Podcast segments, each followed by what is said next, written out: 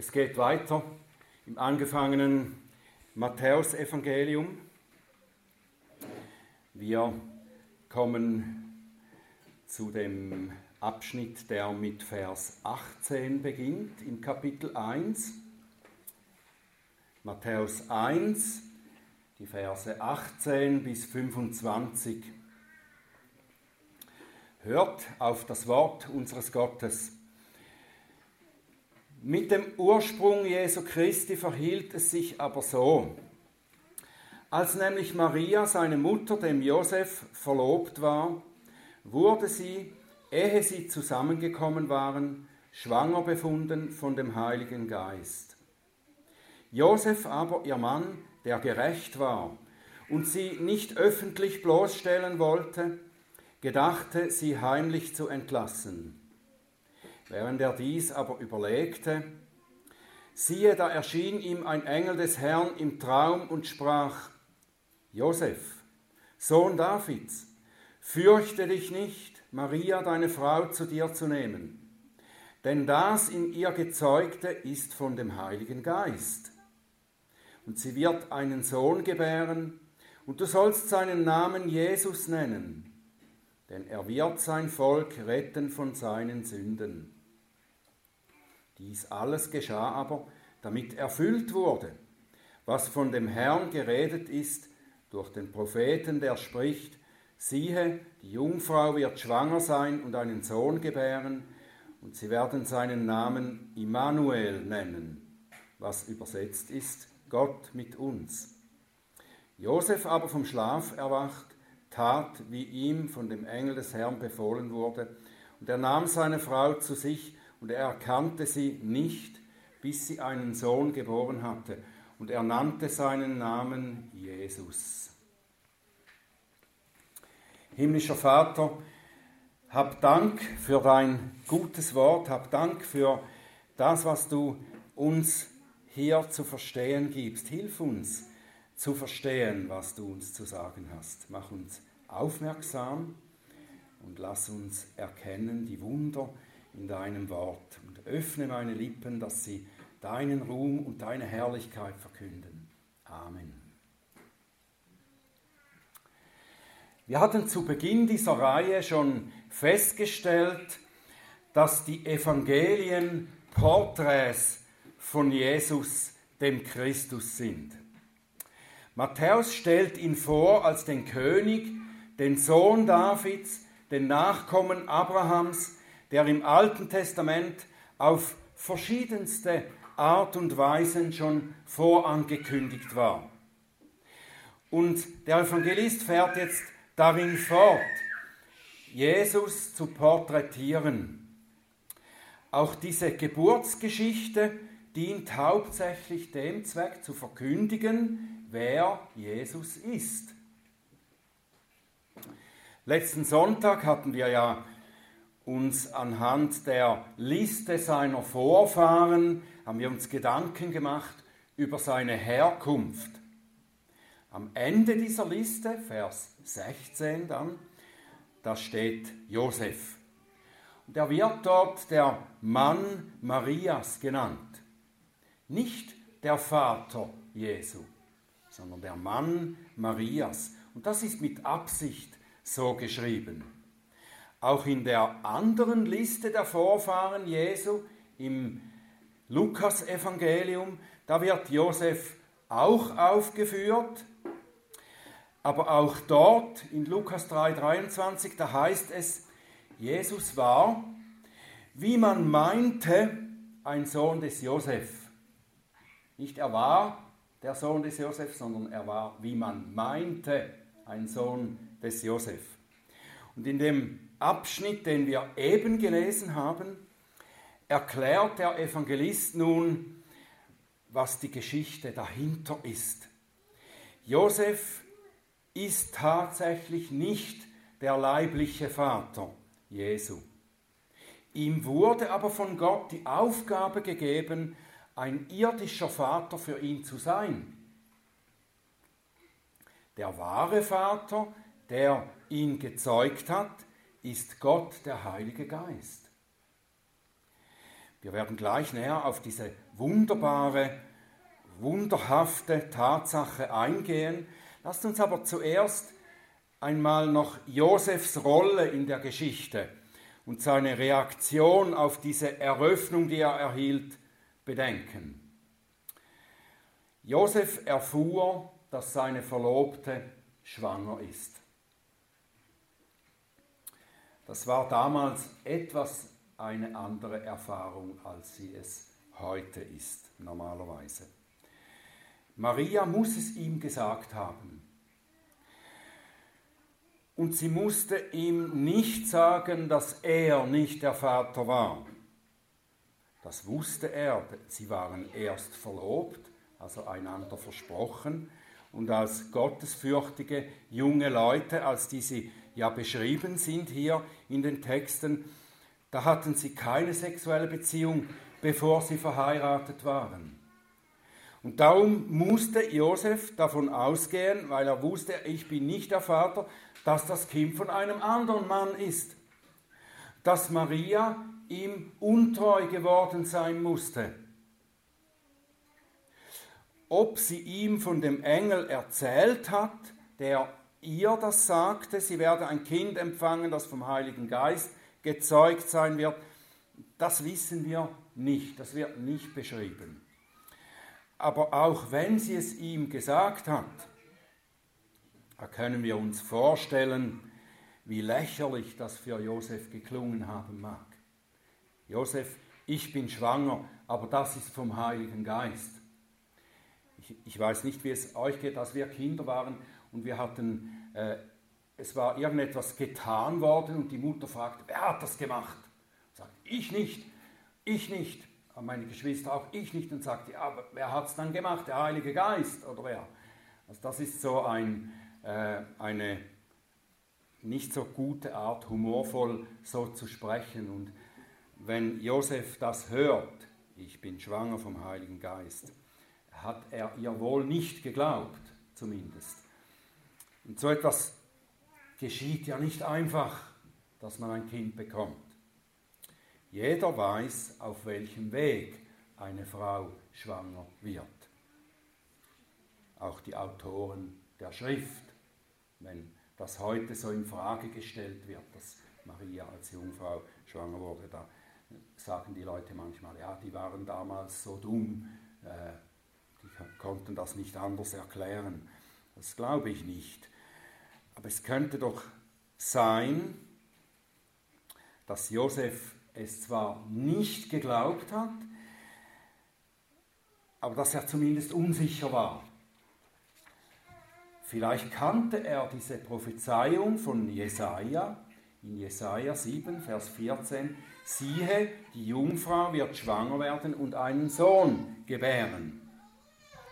Josef wird hier als ein gerechter Mann beschrieben und als ein gerechter, gottesfürchtiger Mann kannte er die heiligen Schriften. Es kann gut sein, dass er diese Stelle auch einmal bedacht hat.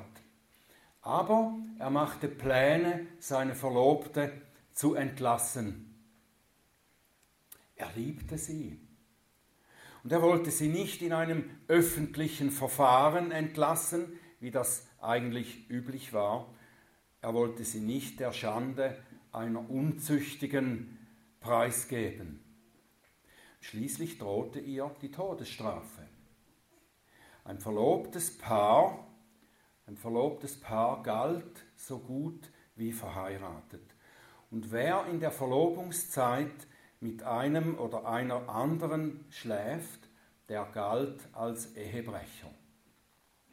Und darauf stand die Todesstrafe. Deuteronomium 22, Vers 23.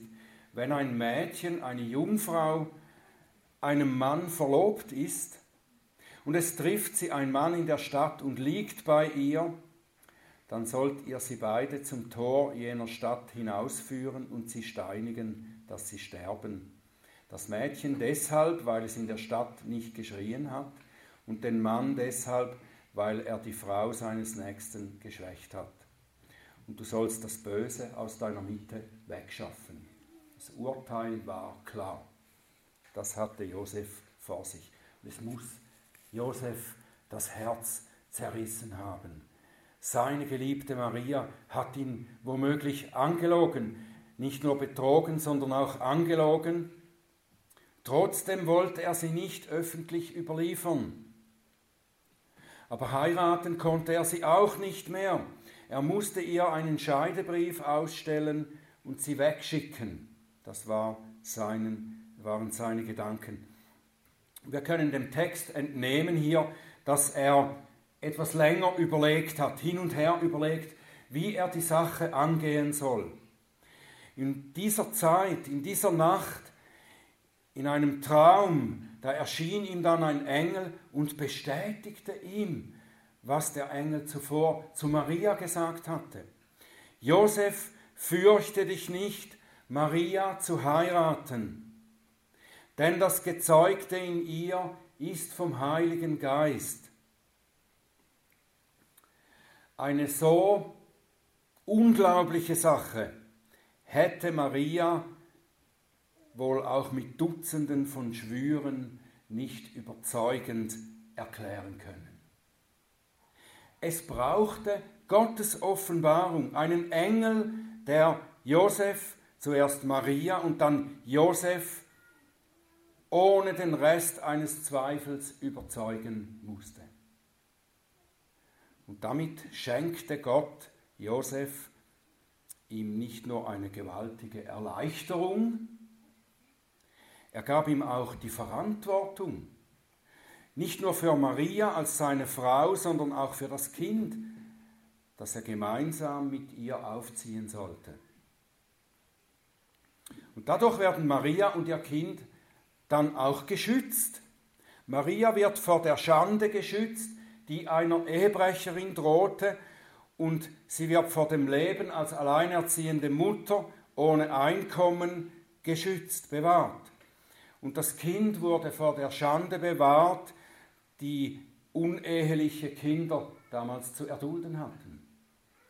Mit Josef als Ehemann und Vater konnten Mutter und Kind vorerst ein normales Leben führen in Israel. Das Schwert, das Marias Herz durchbohren sollte, das kam erst später dann. Josef gehorchte sogleich dem Wort des Herrn durch den Engel und heiratete Maria sogleich. Vielleicht sehr bald, sodass er vor der Öffentlichkeit noch als der leibliche Vater gelten konnte. Aber er hatte, einen, er hatte keinen ehelichen Verkehr mit Maria, obwohl er sie schon geheiratet hatte. Solange bis das Kind geboren war. Das hat einen Grund. Und deshalb denke ich, ist auch im Lukasevangelium äh, wird Maria dann immer noch Josefs Verlobte genannt, als sie schon kurz vor der Geburt und die beiden unterwegs nach Bethlehem waren. Josef hatte Maria zwar geheiratet, aber noch nicht durch den ehelichen Verkehr mit ihr die Ehe vollständig vollzogen. Und das könnte einerseits aus Ehrfurcht vor dem Heiligen, das in seiner Frau wuchs, gewesen sein. Ich glaube aber, Josef wartete vor allem deswegen, weil für sie beide ganz klar bleiben sollte, dass das Kind nicht von Josef stammt, sondern wie der Engel verkündete vom Heiligen Geist.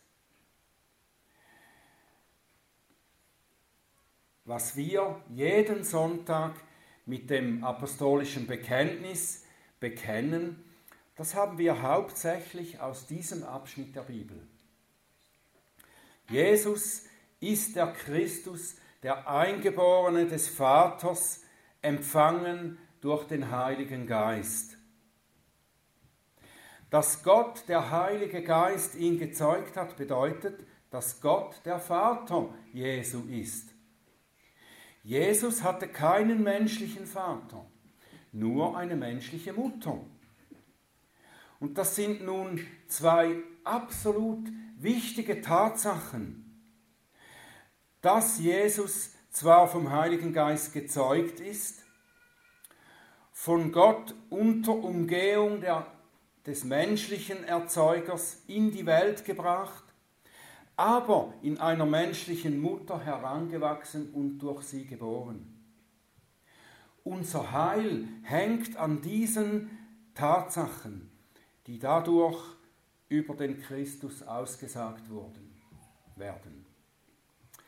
Dass Gott Jesus ohne Mitwirken eines Mannes in die Welt bringt, das heißt zunächst, dass er sein Heil ohne Zutun von Menschen wirkt. Gottes Heil, sein Plan zur Rettung der Glaubenden, das geschieht allein durch Gottes Planen und Handeln. Schon von der Zeugung und Geburt des Erlösers an. Und darum sind dann auch diejenigen, die die Erlösung empfangen, allein aufgrund von Gottes Wirken seine Kinder und die Brüder Jesu.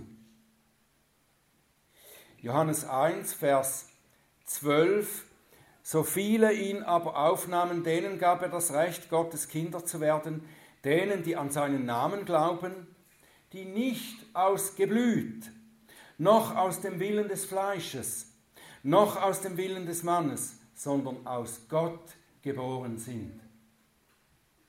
Denn dass der Christus von Gott, dem Heiligen Geist, gezeugt ist und vom menschlichen Fleisch einer Frau gewachsen und geboren ist, das begründet auch, dass er zwei Naturen hat. Eine göttliche und eine menschliche. Jesus ist Gott und Mensch in einer Person. Das ist wichtig. Das muss er sein, um tatsächlich unser vollkommener Erlöser sein zu können. Gott, ganz Gott und ganz Mensch.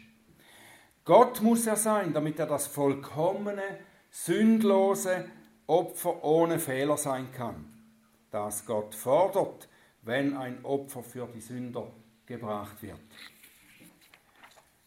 Wäre er nur Mensch, dann wäre er von der Erbsünde betroffen und es müsste auch für ihn und seine Sünde geopfert werden und er müsste für seine eigene Sünde sterben. Nur als vollkommener und sündloser konnte er den Tod überwinden und musste nicht am Ort der Strafe für Sünder bleiben und für seine eigene Sünde bestraft werden.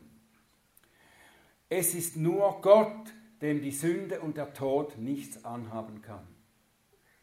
Nur Gott allein, dem die Sünde und der Tod nichts anhaben können. Und Mensch musste er sein, damit er unser Stellvertreter sein kann. In beidem, dem gerechten Leben, das Gott von Menschen fordert, und im Empfangen der gerechten Strafe für unsere Sünde. Der Mensch hat gesündigt und ist gefallen, somit muss die Sünde im Menschen bestraft werden. Als Mensch wurde Jesus unser Stellvertreter und hat alle Gerechtigkeit Gottes erfüllt, im gerechten Leben und in der, Sühne, in der Sühne für die Sünde. Seine göttliche Natur wird in einer weiteren Aussage betont, die wir vorhin schon einmal erwähnt haben, als vom Heiligen Geist, nicht von dem Menschen Josef gezeugt, wurde er auch von einer Jungfrau geboren. Matthäus wendet diese Tatsache in einem weiteren Punkt an. Er sagt hier zum ersten Mal den Satz, den er in seinem Evangelium dann oft, sehr oft wiederholt, weil es eben ein Schwerpunkt seiner Botschaft mit seinem Evangelium ist. Die Erfüllung alttestamentlicher Prophezie. Kapitel 1, Vers 22, da schreibt er eben, dies alles geschah, damit erfüllt würde, was von dem Herrn geredet ist durch den Propheten, der spricht, siehe, die Jungfrau wird schwanger sein und einen Sohn gebären. Dass Maria noch Jungfrau war, als sie schwanger wurde und dann Jesus gebar, ist die wörtliche Erfüllung einer Prophezeiung Jesajas. Ursprünglich war sie als ein Zeichen für den Propheten Ahas gegeben, diese Prophezeiung. Ein Zeichen für den König Ahas. Und es scheint eine erste Erfüllung zu geben, die eine Frau und einen Jungen in Ahas Zeit betrifft. Es war eine erste Erfüllung. Ahas musste dieses Zeichen von Gott bekommen. Aber Matthäus verstand, dass die eigentliche Erfüllung von der Geburt des Sohnes Gottes spricht, was damals noch verborgen war. Des Sohnes Gottes, der geboren war, der durch dieses göttliche Wunder, durch den Heiligen Geist gezeugt und von der Jungfrau geboren wurde. Und diese wörtliche Erfüllung steht sozusagen aber nicht allein da. Es ist, so könnten wir sagen, der Gipfel und die ultimative Erfüllung einer Sache, die Gott als Vorschattungen viele Male im Alten Testament gewirkt hat.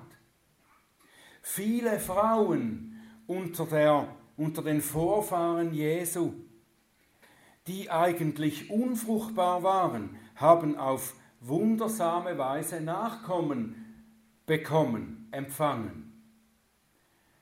Es hätte schon damals aufgehört mit dem Gebären und mit der Linie der Vorfahren Jesu und er wäre nicht in die Welt gekommen als unser Erlöser, wenn diese Frauen unfruchtbar geblieben wären, wenn Gott nicht eingegriffen hätte und dieses Hindernis beseitigt hätte. Unter diesen Frauen waren die Frauen der Patriarchen Abraham, Isaac und Jakob, nämlich Sarah, Rebekka und Rachel. Sie waren alle unfruchtbar. Und damit, indem er sie dann fruchtbar gemacht hat, damit hat Gott schon früh gezeigt, der Same, der Nachkomme der Frau, den er verheißen hatte, schon in Adams Zeit, der kommt durch eine Linie von unfruchtbaren Frauen, bis zuletzt gar von einer Jungfrau geboren in die Welt. Und damit ist noch einmal laut und deutlich gesagt, das Heil Gottes kommt allein von dem Herrn, ohne Zutun von Menschen. Die Menschheit ist vollkommen unfruchtbar darin, etwas dem Heil dienlichen oder Gott verherrlichendes zu bringen, zu vollbringen. Wir könnten es auch mit den Worten wiedergeben, die Charles Spurgeon einmal gesagt haben soll. Also alle guten Dinge, die mal gesagt wurden, die schreibt man dann Charles Spurgeon zu. Es ist eigentlich egal, wer es gesagt hat. Alles, was die Menschen zu ihrer Rettung beitragen, ist die Sünde, die sie nötig gemacht hat. Alles, was die Menschen beitragen zu ihrer Rettung, ist die Sünde, die die Rettung nötig gemacht hat. Und es gibt in unserem Abschnitt eine weitere Tatsache, durch die der Evangelist Matthäus den König porträtiert. Es sind die beiden Namen, die ihm da gegeben werden. Manche sehen in diesen zwei Namen, in der Nennung dieser zwei Namen einen Widerspruch. Und das ist es aber nicht, wenn wir verstehen, was Namen eigentlich in der Bibel bedeuten. Der Engel befiehlt Josef, er soll den neugeborenen Sohn Jesus nennen. Original eigentlich Jehoshua soll er ihn nennen. Was er dann auch tat.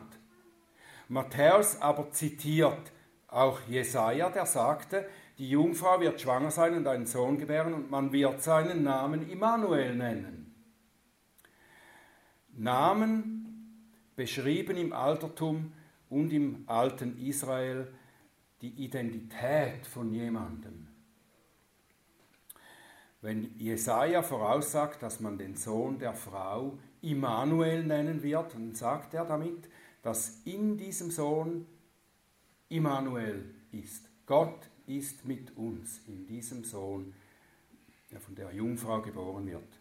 Und Jesus, also Jehoshua, der Name, den er bekommen soll als Vornamen, der bedeutet, Jahwe ist Rettung oder Jahwe rettet.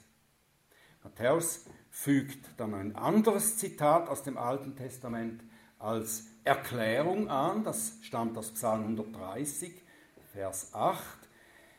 Ja, er wird Israel erlösen von allen seinen Sünden. Matthäus zitiert das, wenn er sagt, er soll seinen Namen Jesus nennen, denn er wird Israel erlösen aus allen seinen Sünden. Josef soll den Jungen Jehoshua nennen, denn er wird sein Volk retten von seinen Sünden.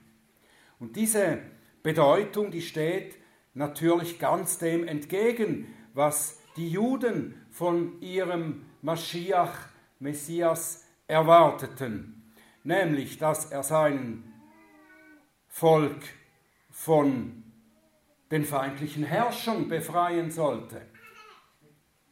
Das ist das, was sie erwarteten. Der gesalbte König Jesus wird aber sein Volk von seinen Sünden befreien. Sein Volk, das sind nicht diejenigen, die leiblich von Abraham abstammen, sondern es ist das Volk des Messias. Das sind die, die an ihn glauben zur Erlösung von ihren Sünden. Und das stimmt auch mit seinem anderen Namen Immanuel überein. Diese beiden Namen, die gehören zusammen. Darin, dass er uns den Erlöser sendet, der uns von der Sünde befreit, ist Gott mit uns. Macht uns zu seinem Volk. Ich werde ihr Gott sein und sie werden mein Volk sein. Ich werde mit ihnen sein. Ich bin mit euch. Gott ist mit uns. Und er kann nur mit uns sein, wenn wir von unserer Sünde gereinigt sind. Für solche, die in ihrer Sünde bleiben, Juden oder Nichtjuden, ist keine Gemeinschaft mit Gott möglich.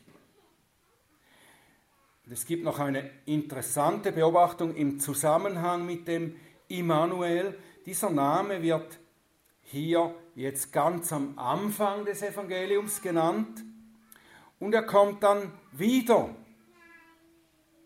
zwischendrin und dann ganz am Ende im letzten Vers des Matthäus-Evangeliums.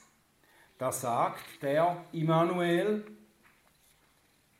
geht nun hin und macht alle Nationen zu Jüngern, indem ihr diese tauft auf den Namen des Vaters und des Sohnes und des Heiligen Geistes und sie lehrt, alles zu bewahren, was ich euch geboten habe.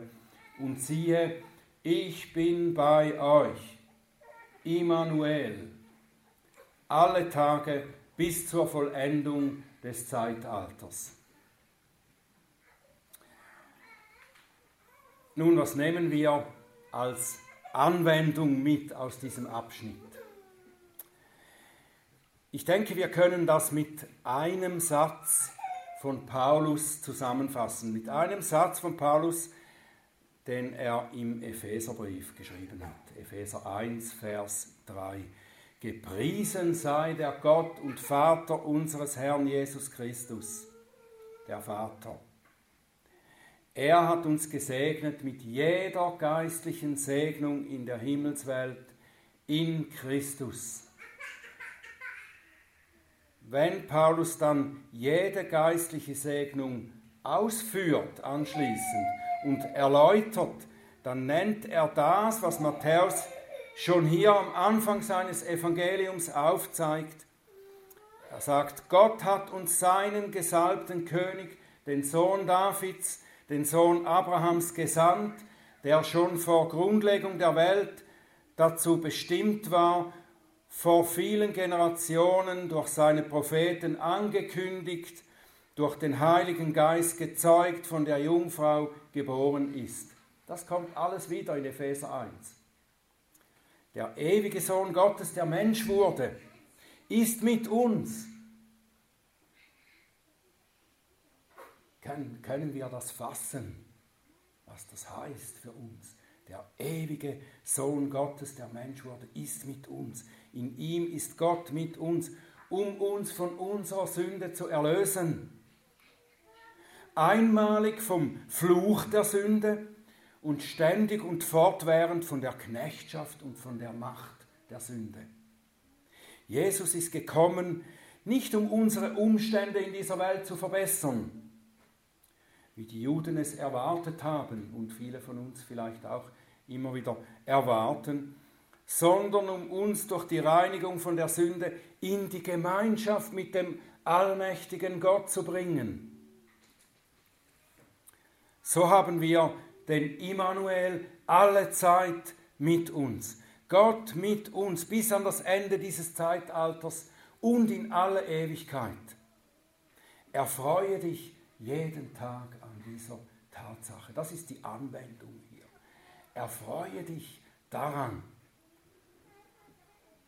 Lerne und studiere, was es heißt, dass Gott mit dir ist in Jesus Christus. Sei dadurch ermutigt für dein ganzes Leben. Gepriesen sei der Gott und Vater unseres Herrn Jesus Christus.